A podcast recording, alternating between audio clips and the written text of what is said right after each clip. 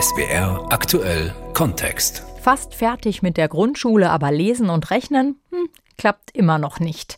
Klingt besorgniserregend und trifft auf einen erheblichen Teil der Grundschulkinder zu. Der Nachholbedarf ist massiv und zwar so gut wie überall. Das hat der repräsentative IQB Bildungsvergleich kürzlich deutlich gezeigt. Nicht abzurutschen wie Rheinland-Pfalz oder Hamburg war darin das beste Ergebnis. Baden-Württemberg ist von weiter oben abgerutscht, immerhin. Wie konnte das in dieser Breite und Drastik passieren und wie lässt sich der Abwärtstrend stoppen? Darum geht es jetzt in SWR aktuell Kontext mit Laura Koppenhöfer. 2 mal 3 macht 4. Warum können unsere Grundschulkinder so wenig? So haben wir heute unsere Sendung überschrieben. Kleine Erinnerungshilfe von Christopher Jennert. Jeder Fünfte in der Altersstufe hat demnach Probleme mit dem Lesen und Rechnen. Jeder Dritte beherrscht die Rechtschreibung nicht. Das sei besorgniserregend, sagt die Leiterin der Studie Petra Starnert. Wir haben ungünstige Entwicklungen in fast allen Ländern. In Bayern und Sachsen sehen wir weiterhin nahezu durchgängig ein vergleichsweise hohes Kompetenzniveau, trotz der ungünstigen Trends, von denen auch diese Länder betroffen waren. Die Frage ist, woran liegt das? Und die Frage knöpfen wir uns jetzt vor.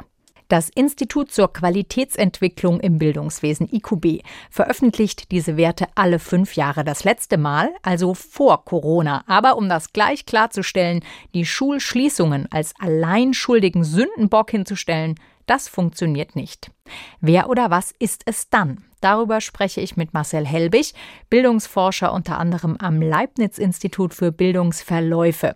Stutzig macht ihn vor allem, dass die Studie über mögliche Ursachen eigentlich gar nichts verrät. Im Gegenteil, sie widerspricht an manchen Stellen scheinbar etablierten Erkenntnissen der einen Seite gesagt, wir brauchen viel mehr Ganztagsbetreuung, wir brauchen viel mehr die Kita, die die Kinder auch schon früher aufnehmen soll, frühe Sprachkompetenzen fördern soll. Und dann sieht man auf der anderen Seite, dass zum Beispiel Thüringen und Brandenburg massiv eingebrochen sind und das nicht erst seit heute, sondern eben auch schon seit 2011. Und was haben diese beiden Länder?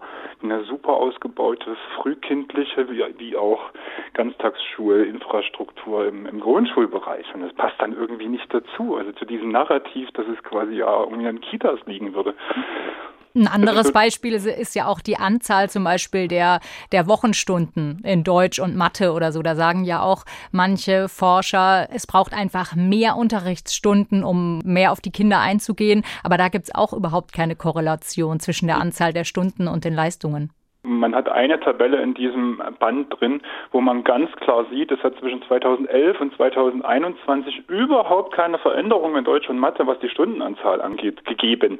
Und trotzdem sind die Ergebnisse so massiv abgeschmiert. Also das mag zwar richtig sein, dass mehr Mathe und Deutsch irgendwie wichtig sind, um gute Kompetenzen zu erreichen, aber es ist jetzt nicht irgendwie die notwendige Bedingung, die sich dann, dann irgendwo dabei gezeigt hat. Wenn sich diese grundlegenden Dinge im Grunde nicht geändert haben, dann kommt man ja schnell auf die Corona-Zeit, weil da hat sich ja doch sehr viel geändert. Wir hatten viele Monate mit Homeschooling. Auch äh, Petra Starnert, die Leiterin dieser IQB-Studie, sieht hier eine große Bedeutung drin. Teilen Sie die Auffassung? Es steht für mich außer Frage, dass dass ein großer Teil der Ergebnisse auf diese Corona-Zeit zurückzuführen ist. Man sieht dann auch, dass in vielen Ländern eher die sozial benachteiligten Schichten da am ehesten davon betroffen sind, dass Migranten eher davon betroffen sind. Das sind alles Dinge, ohne uns jetzt da irgendwie zu überhöhen, aber das haben gerade die Bildungssoziologen ganz früh in der Corona-Zeit schon gesagt, halt so genau das wird passieren, halt so genau das. Die Kinder sind auf sich alleine gestellt, sie haben keine Unterstützung von zu Hause und es wird genau das kommen, umso länger die Schulen geschlossen haltet, umso schlechter wird die Entwicklung gerade bei diesen Kindern dann auch sein und das hat jetzt im Endeffekt mehr oder weniger nur eine Bestätigung des Ganzen. Aber da ist schon vorher in einigen Ländern etwas passiert. Dieser Kompetenzabfall der war auch schon zwischen 2011 und 2016 in einigen Domänen relativ stark schon ausgeprägt. Es ist nicht so, dass nicht andere tiefer liegende Dinge in unserem Schulsystem vielleicht nicht so laufen, wie sie laufen sollten. Wir können ja mal die großen Knackpunkte, die unzweifelhaft was damit zu tun haben dürften, die können wir ja mal so ein bisschen abklappern. Zum ersten den Lehrkräftemangel, der auch diesen Schulleiterinnen in Untertürkheim und Waghäusel schwer zu schaffen macht. Wir haben immer mindestens ein bis zwei Lehrer, die fehlen. Und es bleibt uns eigentlich immer noch on top, die Kinder aufzuteilen. Das heißt, meistens sind weit über 30 Kinder im Klassenzimmer. Und oft ist es dann einfach nur ein Betreuen und kein Unterrichten mehr. Es ist halt so, dass die Lehrerversorgung über die letzten Jahre immer, immer schlechter geworden ist. Und die Tatsache, dass es praktisch keine Krankheitsvertretungsreserven gibt, das führt natürlich dazu, dass der kleinste Ausfall einer Lehrkraft zu Problemen führt. Nur dieses Problem lässt sich schnell sicher nicht lösen. Herr Helbig, welche Möglichkeiten sehen Sie, die vorhandenen Lehrkräfte effektiver einzusetzen? Erstmal muss ich ganz deutlich mal sagen, dass es ein völliges Komplettversagen der KMK in den letzten Jahren ist. Also der Kultusministerkonferenz. Halt so, ne? Also die, die Kultusministerkonferenz, die dafür zuständig sein sollte, dass es in Deutschland genug Lehrer gibt, die haben vor 10, vor 15 Jahren haben die dieses Problem schon sehen müssen. Es gibt für Lehrer in Deutschland, wissen wir ganz genau, wie ist die Altersstruktur, wir wissen, wann die in Rente gehen und wir wissen auch in gewisser Weise zumindest, wie die Bedarfe aussehen. Also solche Dinge wie Ukraine-Krieg oder dergleichen, das kann jetzt keiner voraussehen halt so. Mhm. Aber das ist nur noch der Tropfen auf den heißen Stein halt so. Da ist ein Komplettversagen der Kultusministerkonferenz einfach zu beobachten und das muss man auch mal klar benennen, dass das so ist. Ich stelle mir die, Frage, wie kann das im Endeffekt sein? Und dann sehen wir auch wieder, in welch kurzen Zyklen die Bildungspolitik in Deutschland funktioniert, dass man solche großen Anstrengungen, die man auch nur gemeinsam mit allen 16 Ländern irgendwie lösen kann, auf die Reihe bekommt. Müssen es denn zwingend Lehrkräfte sein? Nicht, dass es das andere pädagogische Personal jetzt in Hülle und Fülle gäbe, aber vielleicht, wenn man äh, überall ein bisschen mehr bekommt, könnten auch mehr Schulbegleiter, Psychologinnen, würde das auch einen messbaren Effekt haben? Was meinen Sie? Ob nun Schulsozialarbeiter dafür sorgen, dass die Mathekompetenzen, die Deutschkompetenzen besser sind, das ist eher fraglich. Sie machen eher, bieten eher so die Grundvoraussetzungen dafür, dass das Lernen dass, überhaupt dass, möglich ist. Das ja. Lernen möglich ist und dass dann die Lehrkräfte, die dann irgendwo auch vorhanden sind, dann im Endeffekt vielleicht einen leichteren Job haben und Kinderdienst normalerweise eher Lernen vielleicht auch verwehren würden, über sozialpädagogische Arbeit ein Stück weit nahegebracht Klingt also, für mich schon ziemlich wichtig. Ist es auch. Also das ist gar keine Frage. Nur das ist halt, wenn wir uns zum Beispiel anschauen, wie viel Prozent der Neueinstellungen im Lehr Lehramt in vielen Ländern Seiteneinsteiger sind. Und dann machen wir uns Gedanken darüber, wer sind denn eigentlich diese Seiteneinsteiger, diese sogenannten. Und da kommt man natürlich zu dem Ergebnis, dass das wiederum auch pädagogische Professionen, Sozialpädagogik oder in dieser Richtung sind. Also das heißt, wir, wir haben das pädagogische pädagogische Personal teilweise schon abgegriffen, damit die die Lücken der, der bei den Lehrern füllen aktuell. Dann frage ich mich, wo sollen die denn eigentlich dann herkommen, um dann die anderen Aufgaben noch zu erledigen? Da dreht man sich im Kreis von dem ganzen Problem. Das ist halt einfach so, wie es ist. Wo wir uns dann aber ehrlich machen müssen, dass wir nicht die ganze Zeit irgendwie durch, durchlaufen können und sagen, wir brauchen mehr Personal hier und dort und da. Das haben wir auch gerade bei dem sogenannten Aufholprogramm, dieses Bund-Länder-Aufholprogramm gesehen, dass die Krux war, Personal ranzuschaffen. Das, daran ist ist das auch meist gescheitert. Mhm. Dann gibt es noch einige andere Programme, die wir vor der Brust haben, wo wir sagen, oh, das ist pädagogisch ganz toll, alles wunderbar. Und ich finde das auch gut. Recht auf Ganztagsbetreuung ab 2000, was ist 25 oder 26? 26. Dann kommt dieses Startchancenprogramm, wo eine ganze Reihe Sozialpädagogen eingestellt werden sollen und noch äh, viele andere Dinge. Inklusion, die Personal kostet.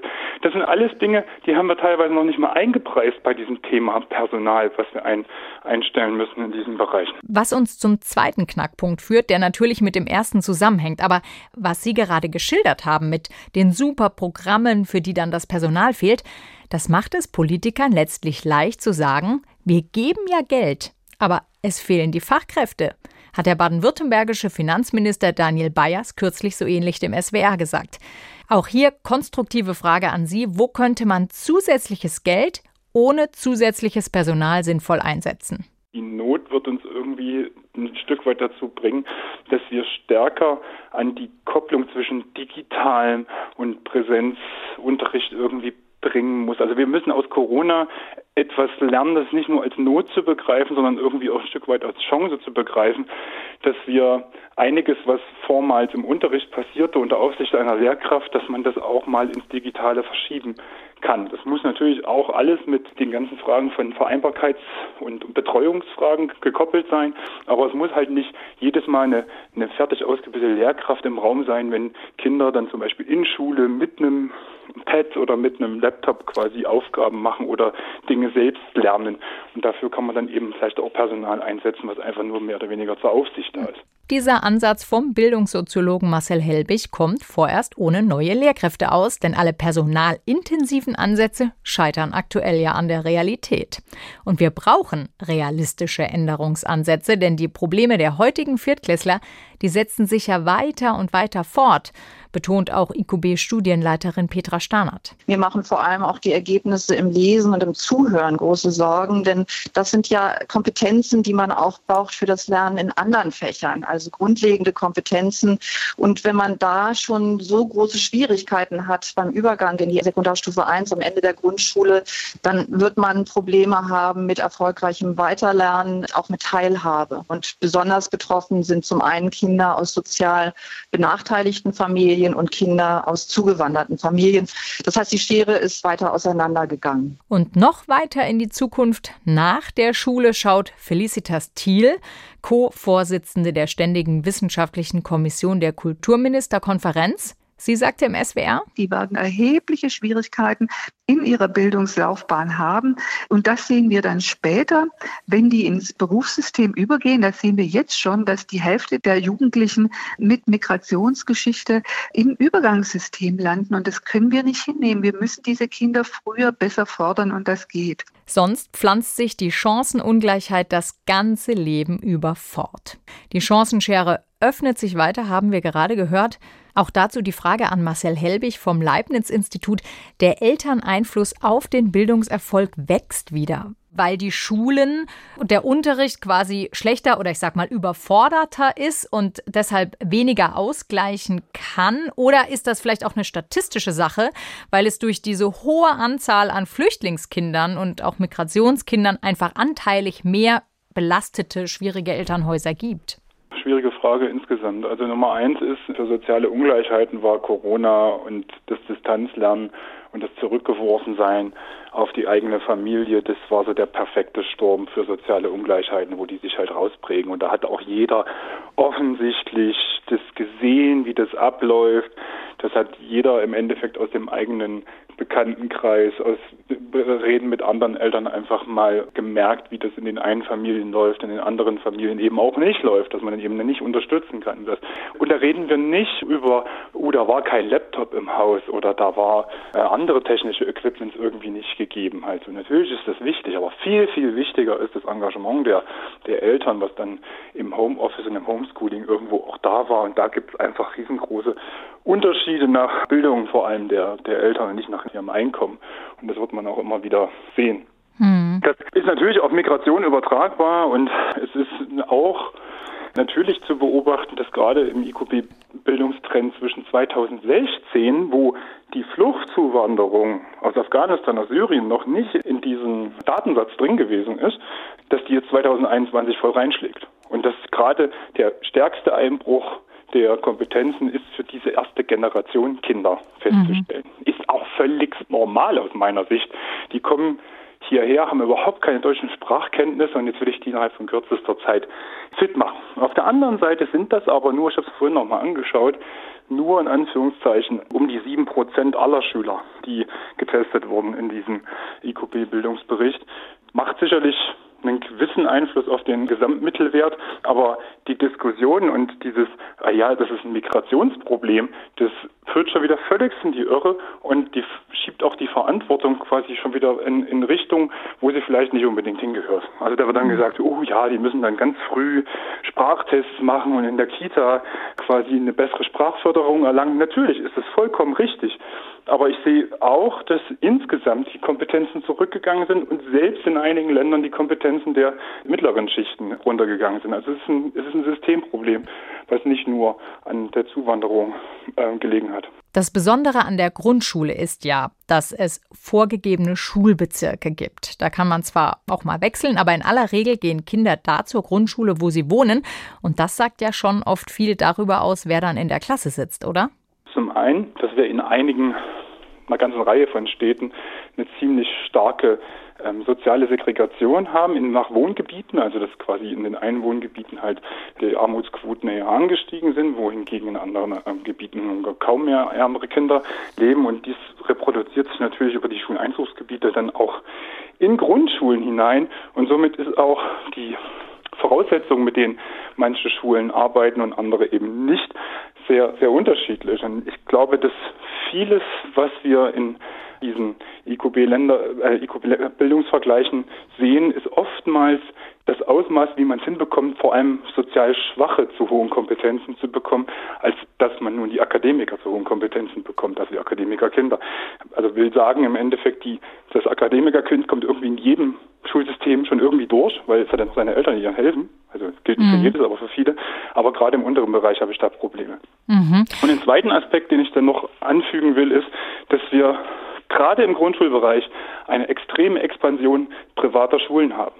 Und diese privaten Schulen sind wirklich fast ausschließlich in manchen Regionen zu Schulen von Akademikern geworden, die sich ein Stück weit rausziehen aus dem Schulsystem mhm. und eben auch ja, das fehlt quasi einige bildungsreichere Schichten dann, ähm, die dann an den öffentlichen Schulen, Schulen nicht mehr zu finden sind, was es auch für das Gesamtsystem nicht das allerbeste ist. Jetzt versuchen wir mal noch einen positiven Ausstieg hinzukriegen, oft genannt als leuchtendes Beispiel Hamburg hat sich im Viertklässler-Vergleich richtig hochgeackert. Die Entwicklung von Hamburg ist wirklich bemerkenswert. Eine Hauptursache ist, sie haben eine eine Kultur des Hinschauens entwickelt, wie Sie es nennen. Also Sie sammeln sehr viele Daten, Sie wissen sehr viel über Ihr System und man hat Strukturen geschaffen, die dazu führen, dass man sich auch tatsächlich über diese Ergebnisse austauscht und sich überlegt, was zu tun ist, wenn man Problembereiche identifiziert. Das war nochmal die IQB-Leiterin Petra Starnert. Ähnlich sieht es der Bildungsjournalist Armin Himmelrath die schauen zum Beispiel hin, wo tut's weh, wo funktioniert es nicht. Und die geben das auch an die Schulen. Und ich weiß, wenn ich in der Klasse 4a unterrichte und die Kollegin in der 4b nebenan im Raum, der geht's deutlich besser und deren Klasse schneidet deutlich besser ab, dann erfahre ich das als Lehrkraft. Und das setzt, glaube ich, etwas frei. Und wie sieht es der Bildungssoziologe Marcel Helbig? Ist das unser konstruktives Fazit? Schaut nach Hamburg? Also Hamburg hat in den letzten 15 Jahren den anderen Bundesländern vorgemacht, wie man Bildungspolitik betreibt. Die haben so viele Aspekte in ihrem Bildungssystem verändert. Es gab die große Reform, die große Strukturreform, die auch ähm, quasi alle, alle Schulformen vereint hat unter, unterhalb des Gymnasiums in die Stadtteilschulen. Die haben aber auch von Anfang an gesagt, jedes Kind hat das Recht auf Ganztagsbetreuung bis, bis 14 Jahre. Das hat kein anderes Bundesland, nicht mal die Ostbundesländer haben, haben so ein weit ausgedehntes Recht auf Ganztagsbetreuung. Innerhalb dieses Ganztagsbetreuungssystems können die dann ganz anders individuell fördern. Und die hatten auch relativ wenig Probleme, diese Aufholprogramme von Bund und Ländern zu implementieren, weil die nämlich auf bestehenden Strukturen aufsetzten, die genau Kinder, die eben nicht mehr mitgekommen sind, dort abholen, sie individuell fördern. Und das muss aber systemisch angelegt sein, weil es kann nicht abhängig sein von der einzelnen Schulleitungskraft oder Lehrkraft, die, ja, wenn man Glück hat, hat man die, wenn man die nicht hat, hat man die nicht. Liebe Bildungspolitikerinnen und Politiker, lernt von Hamburg empfiehlt nicht nur Bildungsforscher Marcel Helbig, Professor am Leibniz-Institut für Bildungsverlust Verläufe. Was man bei all dieser Misere nicht vergessen darf, der Wohlfühlfaktor. Der ist für Grundschulkinder in Deutschland insgesamt hoch. Auch das hat die IQB-Studie gezeigt. Die meisten befragten Kinder fühlen sich an ihrer Schule gut eingebunden. Und das ist ja auch ein Wert an sich. 2 mal 3 macht 4. Warum können unsere Grundschulkinder so wenig? Das war heute unser Thema in SWR Aktuell Kontext mit Laura Koppenhöfer.